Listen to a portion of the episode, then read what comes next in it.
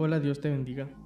Nosotros somos Worship House y este es nuestro podcast Jesús Primero, donde aprenderemos la importancia de tener a Jesús como el centro de cada día en nuestras vidas.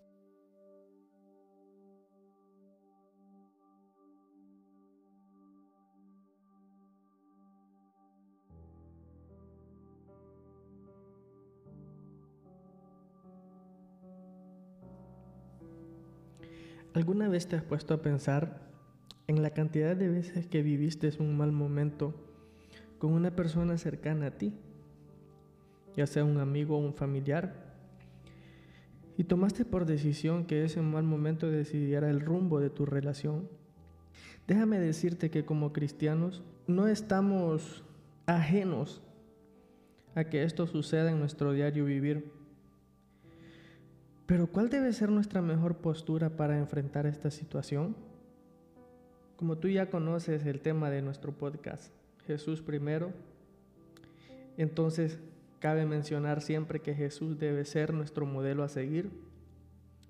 Y en este episodio quiero recordarte el momento más difícil que Jesús tuvo que atravesar en su vida como hombre terrenal. ¿Y cuál fue la postura con la que él enfrentó a los que le estaban ocasionando este mal. Y te hablo de la muerte de Jesús. Te hablo del momento de su crucifixión. Para este momento que quiero recordarte, a Jesús ya lo, había ya lo habían traicionado. Jesús ya había sido entregado por Judas.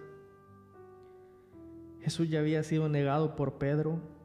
Jesús ya había sido latigado Jesús ya estaba en el momento final, en el momento, por decirlo así, cumbre de su estancia aquí en la tierra, pero estaba atravesando un momento que para todos nosotros hubiera sido imposible de soportar. Jesús estaba a punto de morir. Jesús ya estaba crucificado. Ya le habían traspasado su, costado, ya le habían quebrado sus huesos. Sus pies y sus manos ya estaban traspasadas por los clavos. Su cabeza ya tenía la corona de espinas. Pero Jesús dijo unas palabras tan profundas, dijo unas palabras que cuando yo me pongo a pensar en ellas, cuando yo me pongo a meditar en ellas y viendo el momento que Jesús atravesaba, son palabras inexplicables, son palabras increíbles, son palabras que solamente podía haberlas dicho Jesús, son palabras que solamente pudo haberlas expresado desde su corazón Jesús. Imagínate Jesús ya tenía sobre él el peso de todas, completamente todas las cargas tuyas y todas las cargas mías. Porque la Biblia dice que cuando el Padre en el Hexemaní lo dejó, toda la copa de la ira de Dios sobre la humanidad recayó sobre Jesús. Y Jesús, con todo este peso de, sobre él, después de sufrir el abandono de los que estaban con él, después de recibir el beso con el que lo entregaba Judas, un hombre de confianza para él. Jesús después de saber que Pedro ya lo había negado tres veces al canto del gallo y pasar ese día tan oscuro, pasar ese día tan doloroso para él acá en la tierra, enfrente del pueblo que había sido escogido por el Padre para que Él viniera a reencarnar la esperanza de la que te hablaba en el episodio anterior.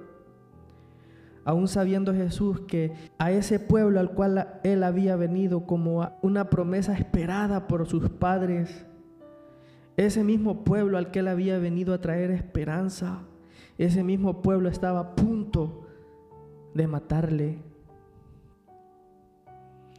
pero incluso Jesús, viendo a los transgresores, a los que estaban siendo los, los que eran sus mutiladores. Incluso Jesús teniendo enfrente de él, enfrente de la cruz, a los que habían puesto sus clavos en sus manos y sus clavos en sus pies. Jesús todavía tenía aliento para decirle al Padre, perdónalos, porque no saben lo que hacen. Son siete palabras poderosas. Perdónalos, porque no saben lo que hacen. Son siete palabras que significan más que perdón. Son siete palabras que significan más que amor. Son siete palabras inexplicables. Y así es el amor de Dios. Así es el amor de Jesús. Un amor incondicional, un amor que no termina, un amor inquebrantable para nosotros. Aunque muchas veces tú y yo corramos, corramos y corramos inalcanzablemente por alejarnos de Dios. Él con su amor nos está esperando siempre con los brazos abiertos. Y cuando el enemigo viene y nos acusa delante del Padre, Él siempre está diciéndole al Padre, Padre, perdónale porque Él no sabe lo que hace. Padre, perdónale porque mi sangre fue derramada por Él.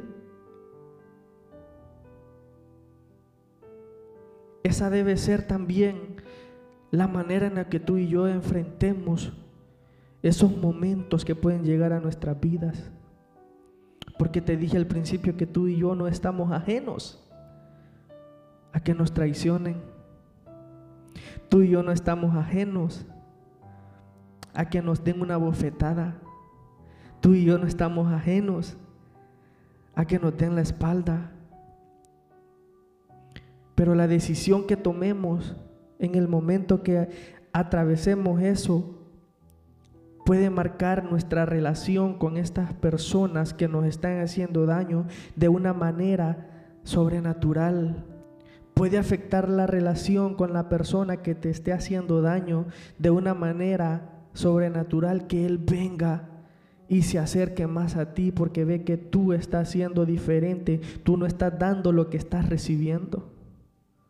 Cuando la Biblia nos dice que si alguien nos pega en la mejilla izquierda, pongamos la derecha, no significa que tú, y yo nos vamos a poner a repartir, por decirlo así, trompadas. Tú y yo no, no, no nos vamos a poner a repartir puñetadas. La Biblia dice, no paguéis mal por mal, sino haced bien a quien te hace mal. Jesús dijo, en la ley estaba escrita que diente por diente y ojo por ojo, dice, mas les doy un nuevo mandamiento, y es que améis a los que nos maldicen. Porque fácil es amar a quien nos ama.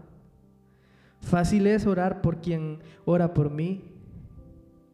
Pero Jesús vino a revolucionar nuestra manera de pensar cuando Él dijo, oren por sus enemigos, amen a quien les odia y ustedes saben que les odia, acérquense a quien se aleja de ustedes. Vuelvo y te repito la pregunta del principio, ¿cuál es la posición que tú y yo tomamos? Cuando alguien viene y conscientemente o inconscientemente hace algo que puede dañar tu vida, ¿qué muestras tú a esta persona? ¿Le muestras un daño igual al que te hace? A Jesús nada le costaba pedirle al Padre en el momento que, que él estaba sufriendo el Padre podía venir a abrir la tierra y tragarse a todos los que estaban haciéndole daño, pero Jesús no pensó así. Porque su amor va más allá del daño. Su amor va más allá del dolor. Tú y yo nunca vamos a llegar a soportar un dolor en la dimensión que Jesús soportó. Pero estas siete palabras que Jesús da en la cruz, al decir perdónalos porque no saben lo que hacen, debe hacernos pensar a nosotros y debe hacernos poner un alto en nuestro caminar y retroceder el tiempo si es posible en nuestra memoria de cuántas personas en el ayer nos causaron daño y aún siguen causándonos daño en nuestra memoria porque no hemos logrado poder hacer ni siquiera algo semejante a lo que Jesús hizo. Como es perdonar. Si en este momento a tu mente viene alguien que te hizo daño en el pasado, pero tú no tienes comunicación con esta persona, no necesitas comunicarte con él para perdonarle. Simplemente ora por él. Simplemente bendícele en tus oraciones. Cuando tú vayas a tu momento de oración con Dios, recuerda ese mal que a tu vida te hizo tanto daño. Pero ya no vengas y dile a Dios que, que lo maldiga. No, ahora ven y dile, bendícele Padre. Que le vaya bien de ahora en adelante. Allí estás mostrando, allí estás tú siendo como Jesús.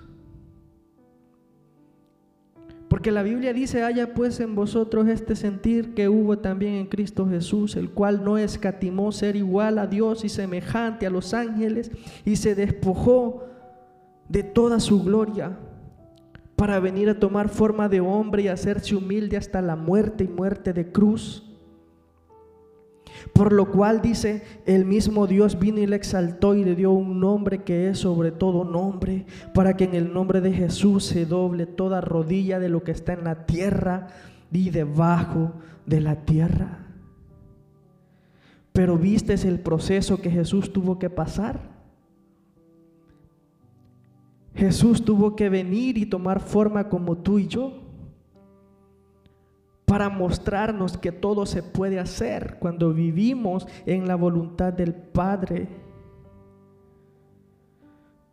Porque así como Jesús fue hombre como tú y yo, tuvo las mismas tentaciones que tú y yo podemos llegar a tener. Tuvo las mismas limitaciones que tú y yo podemos llegar a tener porque la Biblia dice que se despojó de todo su poder de Dios. Para poder venir y encarnar y sentir en carne propia como tú y yo sentimos el dolor que alguien puede ocasionarnos. Porque Judas era muy cercano a Jesús. Era hombre de confianza para él. Como puede ser de confianza un amigo tuyo que puede llevar años y años floreciendo tu amistad con él. Pero puede llegar el momento que la tentación llegue a su vida y decida darte la espalda. Todos sabemos lo que pasó con Judas.